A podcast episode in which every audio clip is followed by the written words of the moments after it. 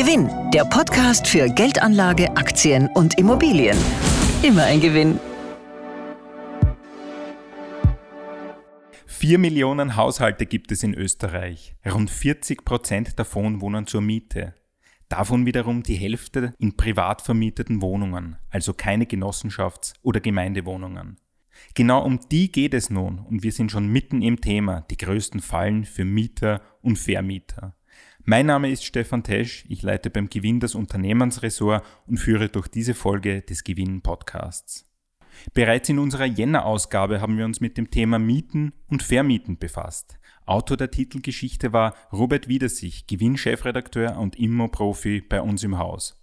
Hallo Stefan, danke für die Einladung. Robert, mit dem Thema Mieten hat ja so gut wie jeder schon einmal zu tun gehabt, sei es als Mieter in einer Privatwohnung oder als Vermieter seiner Vorsorgewohnung. Dass es dabei nicht immer ganz ohne Reibereien zugeht, liegt auf der Hand, denn die rechtlichen Rahmen sind kompliziert. Die wichtigste Frage daher zuerst, wie viel Miete darf ich denn als Vermieter überhaupt verlangen und wie viel Miete muss ich als Mieter bezahlen? Gibt es da gesetzliche Beschränkungen? Dafür muss man wie fast immer im österreichischen Mietrecht zwischen Altbau und Neubauwohnung unterscheiden. Altbau, also vereinfacht gesagt, alle Wohnungen, die vor 1945 gebaut wurden, für die gilt die strengste Beschränkung im Mietrecht, Mietrecht der sogenannte Vollanwendungsbereich.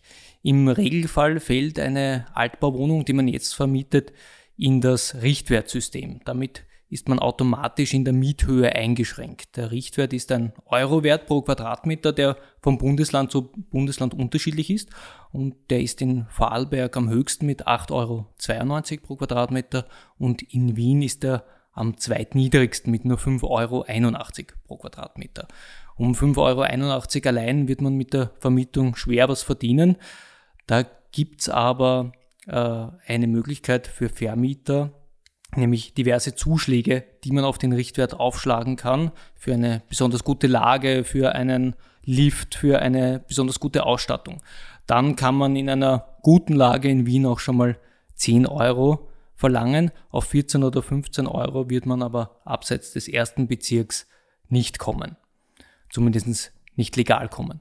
Ob die Zuschläge im Einzelfall gerechtfertigt sind, führt allerdings regelmäßig zu Streitereien zwischen Vermietern und Mietern, die vor der Schlichtungsstelle oder vor Gericht landen.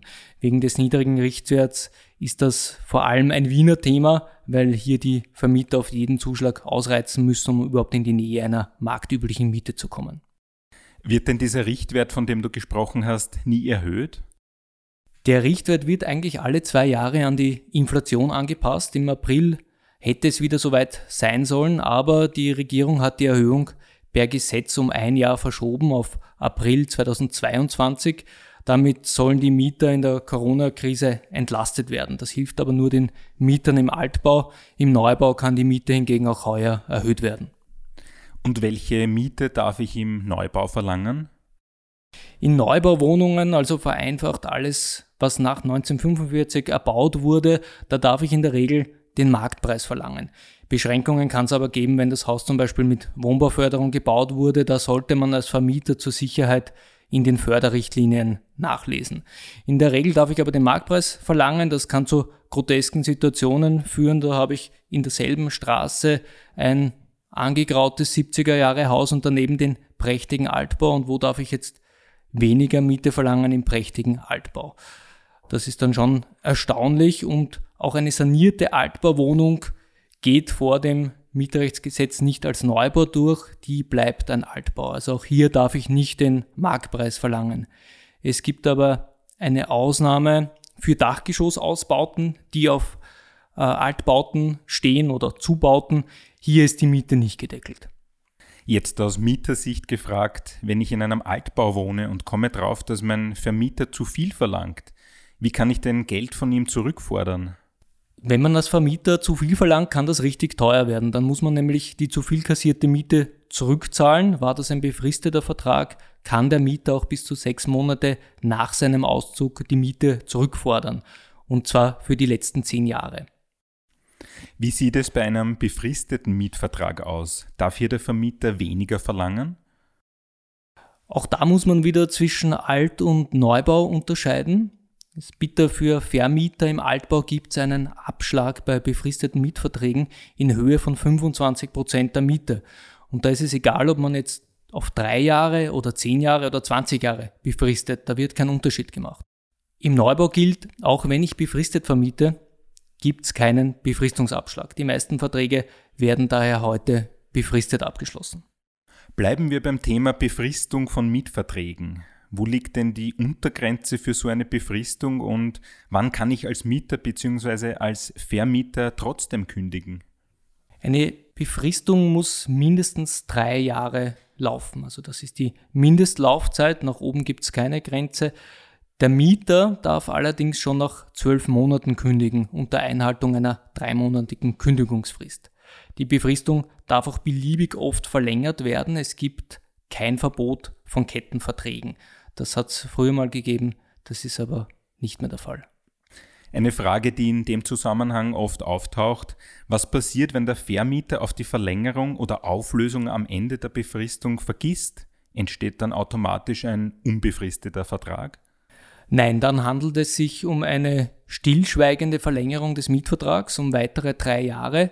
Reagiert der Vermieter nach diesen weiteren drei Jahren noch immer nicht, entsteht erst dann ein unbefristetes Mietverhältnis.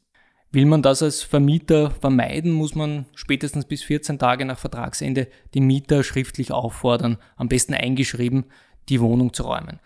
Ganz wichtig, die Verlängerung bedarf der Schriftform und der Unterschrift beider Seiten. Wenn der Vermieter den Mietvertrag verlängern will, reicht es nicht, den Mieter einfach nur schnell anzurufen und zu sagen, der Mietvertrag wird verlängert oder man schreibt eine E-Mail mit dem Betreff Mietvertragsverlängerung. Also da sollte man sich wirklich an die Formvorschriften halten. Ein Klassiker unter den Streitthemen ist ja oft die Therme. Wer zahlt, wenn die Therme kaputt wird? Der Mieter oder der Vermieter? Das ist mittlerweile rechtlich klar geregelt. Die Reparatur der Therme ist immer Sache des Vermieters.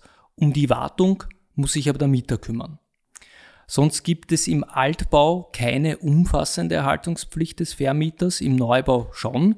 Allerdings kann man das im Neubau als Vermieter auch vertraglich einschränken. Was aber sicher nicht geht, ist in den Vertrag zu schreiben, der Mieter ist für alles zuständig. Also das würde dann im Streitfall nicht halten. Man hört ja immer wieder von sogenannten Mietnomaden, also Mietern, die ihre Miete nicht zahlen, aber man sie aus rechtlichen Gründen nicht so schnell aus der Wohnung delogieren kann. Welche Mittel habe ich an der Hand und ab wann darf ich einen Mieter überhaupt den Vertrag kündigen? Mietnomaden sind jetzt Gott sei Dank kein Massenphänomen in Österreich, aber natürlich hat da jeder Vermieter einen Horror davor. In Österreich muss sich der Mieter schon etwas Gröberes zu Schulden kommen lassen, um ihn zu kündigen. Klassische Beispiele sind der Mietzinsrückstand, unleidliches Verhalten, also wenn zum Beispiel der Mieter andere Mieter bedroht oder auch erheblich nachteiliger Gebrauch des Mietgegenstands. Was wäre so ein erheblich nachteiliger Gebrauch? Da hat es einmal äh, vor nicht allzu langer Zeit einen kuriosen Fall gegeben, der sogar vor dem obersten Gerichtshof gelandet ist. Das war ein Mieter, der bis zu achtmal pro Tag geduscht hat und dann sein Badezimmer im Anschluss nicht gelüftet hat. Die Folge war extreme Schimmelbildung und der Vermieter hat diesen Mieter dann wegen erheblich nachteiligen Gebrauch gekündigt und hat dann auch vor dem obersten Gerichtshof Recht bekommen. Es gibt einen einzigen Kündigungsgrund, wo sich der Mieter nichts zu Schulden kommen hat lassen. Das ist der sogenannte Eigenbedarf. Also wenn der Vermieter die Wohnung für sich selbst oder für seine Kinder braucht. Da ist aber Vorsicht angesagt. In Österreich sind die Gerichte beim Thema Eigenbedarf sehr streng. Da muss man schon wirklich gute Gründe anführen. Einfach zu sagen, mein Kind braucht jetzt die Wohnung, weil es in Wien zum Beispiel studiert, das wird noch nicht reichen. Haustiere sind übrigens kein Kündigungsgrund. Ein vom Vermieter ausgesprochenes und nicht besonders gut begründetes Haustierverbot wird vor Gericht nicht halten. Da sind sich Juristen einig. Jetzt haben wir sehr viel über Wohnungen gesprochen. Wie sieht es bei Einfamilienhäusern in Sachen Vermietung aus? Ein- und auch Zweifamilienhäuser unterliegen nicht dem Mietrechtsgesetz, sondern dem ABGB. Hier ist der Mieter also im Vergleich zu den Wohnungen weniger geschützt. Hier spielt auch die Unterscheidung zwischen Alt- und Neubau keine Rolle. Ich kann als Vermieter den Mietzins frei vereinbaren. Die Ausnahme vom Mietrecht hat aber auch Auswirkungen auf die Befristung. Bei Ein- und Zweifamilienhäusern gibt es keine Mindestbefristungsdauer. Also diese drei Jahre gelten bei den Einfamilienhäusern nicht. Der Vertrag darf daher auch deutlich kürzer ausfallen und es gibt auch keinen Befristungsabschlag. Danke, Robert, für deine Expertise. Mehr zum Thema Fallen für Mieter und Vermieter können Sie in unserer Titelgeschichte vom Jänner 2021 nachlesen. Die finden Sie digital in unserem Artikelarchiv auf gewinn.com. Einfach unter dem Punkt Mein Gewinn registrieren und unser Archiv einen Monat lang kostenlos testen. Den Link dazu finden Sie in den Show Notes. Als Gewinnabonnent haben Sie natürlich dauerhaft Zugriff auf alle digitalen Gewinnausgaben. Danke fürs Zuhören und bis zum nächsten Mal. Gewinn, der Podcast für Ihren persönlichen Vorteil. Immer ein Gewinn.